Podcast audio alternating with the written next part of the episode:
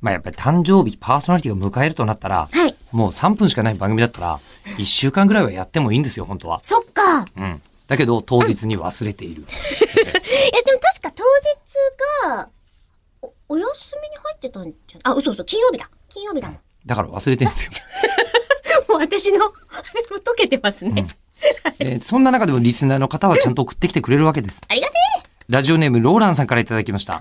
吉田さん、こんにちは。ガチャそして、えりごさん、遅ればせながらお誕生日おめでとうございます。こんなに時間が経ってるのに祝われるなんて嬉しいな。そんなでもないよ、1週間ですよ。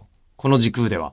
あ、この時空でこのは、時そう空ね。んあ、で11も月大体そうよ。まだ11月ですから、いいですよ、大丈夫です。いけるいける。ね、えー、誕生日にツイートされていた、ハッシュタグ、えりこ40歳、うん祭りと書いて、はい、そうなんです。祭りと書いての40歳でございハまッシすュ。タグ、えー年を重ねることを単にカレーとして捉えるのではなく、それを機会にいろいろな企画を行うあたり、えりこさんらしいポジティブさと行動力を感じられるな、と、尊敬を新たにしました。ありがとうございます。えーこれからもより一層のご活躍とご健康をお祈りしております。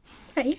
さて突然ですが、吉田さんにご報告があります。なんだろ前期の誕生日企画で行われた生放送において、うんえー、えりこさんが縄跳びの二重跳びにと挑戦するものがあったのですが、う。はい。最初は前跳びすら満足にできなかったえりこさんが、スタッフの手本を見た瞬間に、軽々と二重跳びを成功させる一幕がありました。あったね。 あっえー個人的には、えりこさんの生来のセンスと、積み重ねてきた身体能力の高さによるものだと思っておりますが、取れ高を考えて、わざとできないふりをしたのではないかとの疑念が消えません。この件に関する吉田さんの見解、かっこツッコミをお聞きしたく思います。大体書いてある通りなんですよ、本当に。えっと、まず、誕生日企画の中で、はいなんで二重跳びしようと思ったんですかあの、40個やりたいことを叶えようって、40っていう数字に絡めて。そのさ、やんちゃな企画自体がさ、アイドルがやるやつだからね。